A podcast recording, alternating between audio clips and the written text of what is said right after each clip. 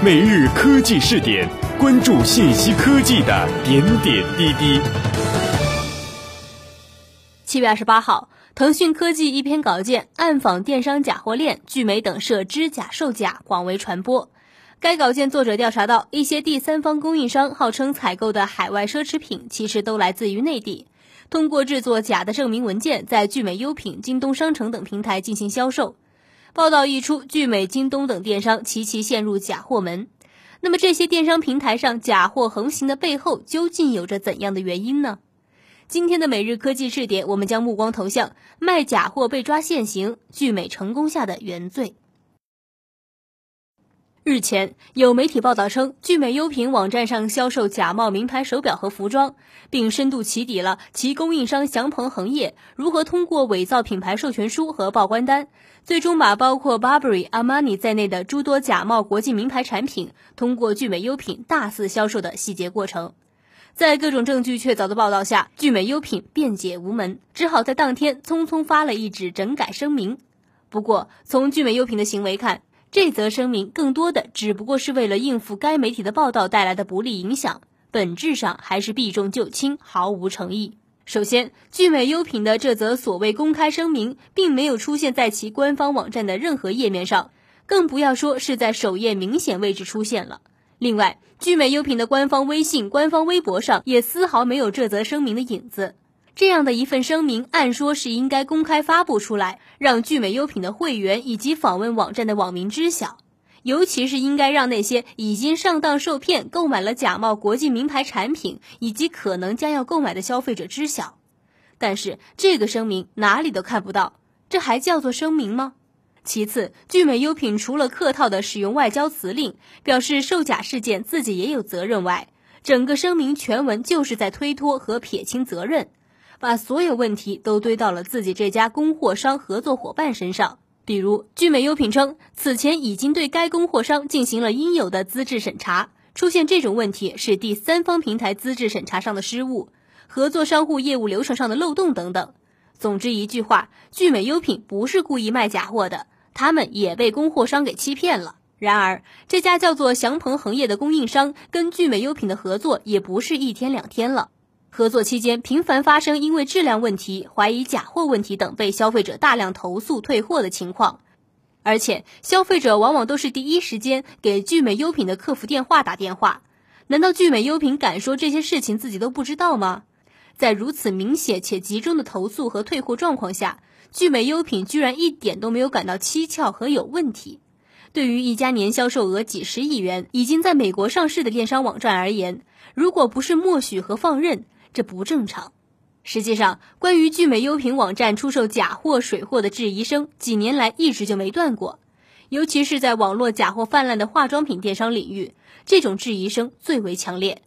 不过，哪怕你口水千千万，聚美优品这几年的业绩却一直顺风顺水，增长迅猛，不仅成就了化妆品第一垂直电商的名号，更是在今年五月份成功在美国上市。或许正是因为业绩增长未受影响，而且也没有给上市带来什么阻力的缘故，聚美优品对于水货、假货的问题并不是那么看重。事实上，水货和假货在电商网站上横行是一个不争的事实。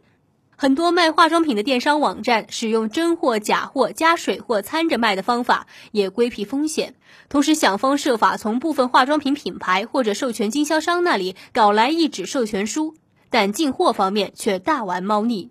往往只从品牌方或授权经销商那里拿一部分货源，然后更多销售的产品却从各种非正规渠道串货，其中就可能存在部分水货甚至假货。比如说，夏季防晒护肤品的美国水宝宝，在国内的销售几乎都是水货，其中还有很大一部分是国内仿冒的假货。但是，像水宝宝这样的产品，在聚美优品网站上就经常在销售，而且一直是该网站的畅销爆款之一。如果是正品行货，又是畅销商品，无论是品牌厂商还是授权经销商的角度，都没有让他断货缺货的理由。诸如产能不足之类的说辞，更是骗小孩的鬼话。所谓营销策略的说法，也是唬人的。唯一的解释就是这些商品是水货，因为只有水货才会因为海关通关的难度问题，一批进来多少就只有多少，卖光了就没得卖了。想再进货，谁也没把握知道下一次是什么时间以及能进到多少。而且由于粥少僧多，就算下次进来了，谁抢得到还不一定呢。有人可能会问，那为什么工商部门不查呢？其实这种水货进货都是不规律的。别说工商部门了，就连化妆品网站的采购人员自己也不知道什么时候供应渠道会来货，来多少。而且这些水货都是大牌畅销品，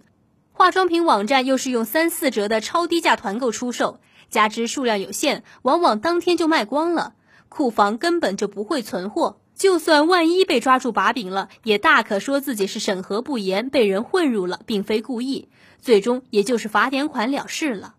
当然，水货假货绝不是聚美优品一家的问题，只要是网上买化妆品的电商网站，或多或少都有涉及。因为电商行业竞争十分激烈，价格战几乎就是家常便饭。你想规规矩矩用从品牌方那里高价进的真品货，跟别人比你低十几个点甚至二三十个点的水货竞争，有门吗？然而生意做大了，总不能背着个卖假货、水货的骂名吧？更何况做大了的聚美，在资金的推动下，还要筹划上市呢。如果在卖假货、水货这个问题上纠缠不清，那岂不是要影响上市大业吗？于是乎，聚美优品在上市的前半年玩了一个所谓的“中国化妆品真品防伪码联盟”的把戏。那么，这个号称中国唯一化妆品验真平台到底是个什么背景呢？其实啊，这就是聚美优品自己发起成立的一个民间组织，并非独立的第三方国家有关资质部门或者专业审核机构。连这个联盟的官网都被媒体爆出是聚美优品自己关联企业注册的，这算什么呢？完全就是自己证明自己的清白。不管怎么样，反正聚美优品就把这么个中国唯一化妆品验真平台给推出来了，